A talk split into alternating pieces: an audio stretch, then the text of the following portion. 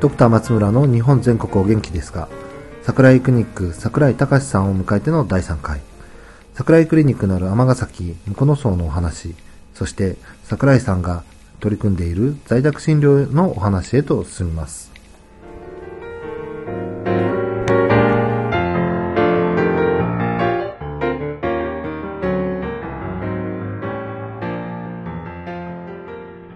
あと、それから、あの、クリニックがある、その、尼崎市っていうのは、尼崎というとどうもあの公害昔は公害ねそれからアスベストそれから JR の事故と非常に評判が悪くてですね。ええ。尼崎大阪よりも、僕ごめんなさい、関西のことあまりよく知らない。大阪よりも西、はい、大阪よりです大阪、尼崎、西宮、芦屋、神戸なんですね。で、阪神間というああ、はいそうですか。ところが尼崎市は、えーっと、大阪と同じ電話番号が06なんですよね。あはいこれは昔、昔あの大阪と商売することが多いから、ええ市外にしないで大阪と番号を同じにしといた方が安くていいっていう、関西部の考え方で06なんですね。ええでも兵庫県なんで車のナンバーは神戸なんです。ああ、なるほど。隣の西宮市に行くと0798という、うんあの兵庫県の番号になるんですけど。そうすると、まあ、じゃあ、工業地帯に。工業地帯、南の方はそうなんですけど、ええ。私のクリニックのある向こうの層っていうのは阪急沿線で北の方にありまして、ええ。ー向こうの層にお住まいの方は、お住まいどちらですかって聞かれたときに、尼崎って言わないで、向こうの層です。あそうと言いますと、ちょっとこう、なんか入りそうなイメージがあるようえで、え。尼っていうと、ええ。ちょっとさっき言いましたように、イメージがもう一つなのあか、ー。向こうの層ですっておっしゃる方が多いですね。そういう、まあ、住宅地ですよね。はい。古い住宅地です古いのと新しいマンションが来てるのと案外畑もあったりしていろいろ農家の方もおられる。じゃあ、ベッドタウンベッドタウンになりつつあるっていうような感じですよね。いろんな方が混じってまして。面白いのは向こう元町っていうのは駅からはちょっと離れてるんですけども、えちょっと商店街があってマーケットがあって、銀行があって郵便局があって市場があってってそこだけで暮らせるんですよね。でフラットな土地なんでご高齢の方には割と暮らしやすいかなみたいな感じのところです。ねじゃあ、あのーもう長く住んでられる方もおられますよね。で、えっ、と、何かこう、その、まあ、ハイソなイメージがあるのが、まあ、自慢の一つかもしいやーれない。そこそこまでは、まあ、東北住んでる人が勝手に言ってるわけで、実は 言ったぐらい。何かこう、祭りとかそういうのがあるの？ないですね、そういうのはないですね。地域のつながりはあんまりないですね。まあ、都市部ですもんね。なるうほどんやっぱりなあの開業された時えっと桜井さん出身は出身は尼崎なんです。尼崎はいはい。でここは向こうの層ではない向こうそうではないんですけど、ええはい。でも生まれた時と今とではちょっと違ってきた大した変わらないね、大した変わらないですかね。まあ、マンションとか増えてきてます。え便利になった便利だまあそこそこですか。ね。いえいえ。あれあとはあの桜の在宅診療そうですね。まあはい。特徴の一つで見取りまで見取りまで、はい。ターミナルケアですそうですね。ねえー何人ぐらい患者さんはえっと、だいたい50人ぐらい見てて、え年間大体25人ぐらいお見送りします。50人で25人だと結構なはい。ですね。まあはいえっ、がん患者さんと、いわゆるがん患者さんの。そうですね。えー、あの、お一人でやられてるんですか？そうですね、医者一人で、ナース、うちのナース5人と一緒に。はいで、その、やっぱり在宅診療というのは、まあ、うんまあ、僕もやってるんですけど、ええその面白いですよね面白いですね。ええやっぱり。面白いって言ったらえーやりがいがあるというか、なんていうか、そうですね。ちょっと違いますね。はい。ただ行くだけで感謝していただけますんうんであと、そんなことはないと思う。んです行くだけじゃないですかなんかしますか。えー生活の段に入るじゃないですか。そうですね。あの、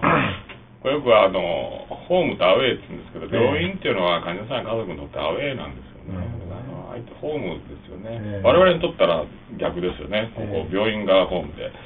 向こうのうちはアウェイですけども、その、患者さんや家族にとってのホームで、そのまあ、障害病気があってもゆったり暮らすのを我々が行ってサポートするっていうような形の方が、まあ、向こう、ね、ホームでのんびり暮らしてる方がいいよねっていうのはね、まあ、もちろんその病気を治さないといけない時はね、うん。病院ですけど、そうじゃなくてゆったり過ごす時ははるかにうちの方がいいわけで。これ我々が邪魔しないようにそっと言ってお手伝いするっていうね、その結果としてまあ最後あのお家で最後まで暮らしてて最後ふわっと亡くなれたらいいよねってそういうイメージです。よね。それと僕があのあのご著書を読ませてご著ご著書、ええ、敬語が合ってるのか分からないですけど 読ませていただいて感じたのはですね、はい、そのやっぱり在宅にしても訪問診療にしてもやっぱりこちらがお医者さんっていうのはどうしてもこう、まあ看護師さんもそうかもしれないですけど、え気負ってこうこれをしなさいとかこういうふうなあるべき理想論っていうのはもうどうしても下があの出しがちなんですけど、はい、そうじゃなくてむしろまあ、映画減ってさっきおっしゃいましたけど、えー、まあ、僕は自然体で、こう、普通の暮らしをなるべく保ちつつ、えー、まあ、そこそこ、まあ、人間である人の最後にはなくなるので、それを、まあ、できるだけ安楽に、えー、気持ちよく、まあ気持ち悪い時もあるけれども、はい、それも人生だよみたいな感じの、なんつったらいいですかね、そういう、こう、肩の力が抜けた在宅、ね、やっぱり、ね、在宅で介護してると、もう一生懸命お母さんとかになって、ね、家族が介護で、介護地獄とかね、いうのがあるじゃないですか。そういうのがないの、あんまりあるのかもしれない。いやいや、そういうことを要しないっていうか、そういう自信がない、ないので、その、距離を詰めてこう入っていくことで、それをどうする、どうする？みたいなイメージとしてそうなんですけどね。あなた僕がそのどうこうしてあげるほどの力量も知識もないので、まあ、どうしたいですか？みたいなそれにこっちが答えるみたいな。そのためにはその距離を 距離を詰めるってことですよね、専門家として距離を置いて、その行くんじゃなくてもできるだけ相手に近づいてしまって、どうしたいの？みたいな感じで その攻めていった方がいややっぱりがんの末期の方とかですね、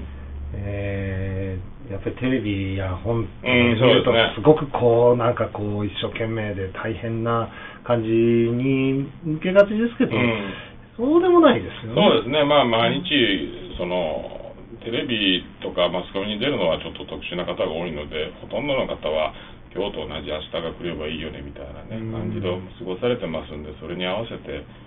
今日、明日も痛みが出ないように、じゃあどうしようかみたいなね。それがなかなか病院にいたりすると、やっぱりどうしても家に帰ると大変大変っていうイメージがあるんですよ、なかなか基本的に家にいるんですから。ももともといたんですからね。そうですよ。だから今日これ終わったらね、家帰りますよね。はい、それと同じで、まあ、人生という仕事が終わるときは家に帰ろうねっていう、そういう、ね。あ、それで関連するんですか、あの例の、おかえりなさいプロジェクト。これは、はい、あの、本当にいいプロジェクトができて、あの冊子とかをまた皆さんね、ぜひ、あの、読んでいただきたいんですけども。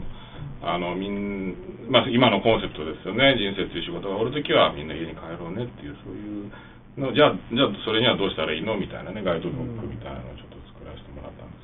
あれは評判は、おかげさまでも8万部を8万部、はい、配布してですね。売ればよかった。えー、売ったらそんな出ないです 送料、でもあのご寄付をいただいて、一、ね、冊50円あればセレバスということで、あの医療機関さんとかご寄付いただいて、それで回ってるんですよね、本当に。ありがたい。まだ、はい、まだどんどん続いてますし、ちょっと改訂版もまた出そうっていう。改訂版いつえっと、そうですね、ちょっとあまり改訂するとこがないんじゃないかと言ってるんですまあ、あの、まあ、春頃には、はい、あの、医療費とか変わってきますので、その辺を改定してまた出そうみたいな。はい。国立長寿のプロジェクトでそのあれを配布してくれるっていうのがありまして長寿医療センター。はい、野沢医療推進会議ってありますよね、えー、あれで多分配布してくださるようになると思います。相当なそうですね、はい、それだといいなと。あれの本当の目標は、その、今ちょっと問題はその在宅がその医療費抑制のためのツールとして使われるんじゃないかなという、そういうちょっと側面がありましてですね、その辺でそうじゃないと、あなたが願うなら家にでもいいですよという、そのために、トップダウンじゃなくてボトムアップっていうことですよね、地域で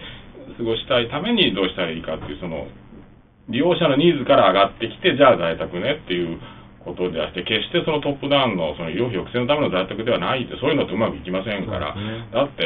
その死ぬ場所をその制度やコストでその誘導しようなんていうのを考えてみたら変な話で、そうじゃなくて、それはその人が生きてきたその家族、その地域がもう緑の文化って言いますか、まあ、僕、ソーシャルキャピタルとしての緑って言ってるんですけども、その地域の文化として最後どこで過ごすかっていうね、そういうものだと思うんですが、それにはどうしたらいいかということを、我々がそ少しでもお手伝いできればなみたいなね。そんなイメージですけどね。ちょっと真面目な話で。すそうですね。珍しい。ですね珍しい。冗談が入らない。おかえりなさいプロジェクトっていうのは、まあ、その最近9割近くの方が病院で亡くなるんですけど、そうじゃなくてあなたが願えば家でも最後まで過ごせますよということを伝えるパンフレットを作ったり、まあ、講演活動をしているとかそんなプロジェクトそれはもう国、国、国立ですか、国ですね、で在宅医療推進財団ですか、はい、のサポートで、みんな、これからね、はい。これから。はい今は我々ボランティアあボランティアでのやってるんですが、はい、結構始まんでましたんで、ん結構そのそちらも認めてくれたみたいで、今度そんな補助が出るかもというところまで来ました。カモだとはっきりこう全世界に流していい大丈夫です。大丈夫ですはい、もう。確定。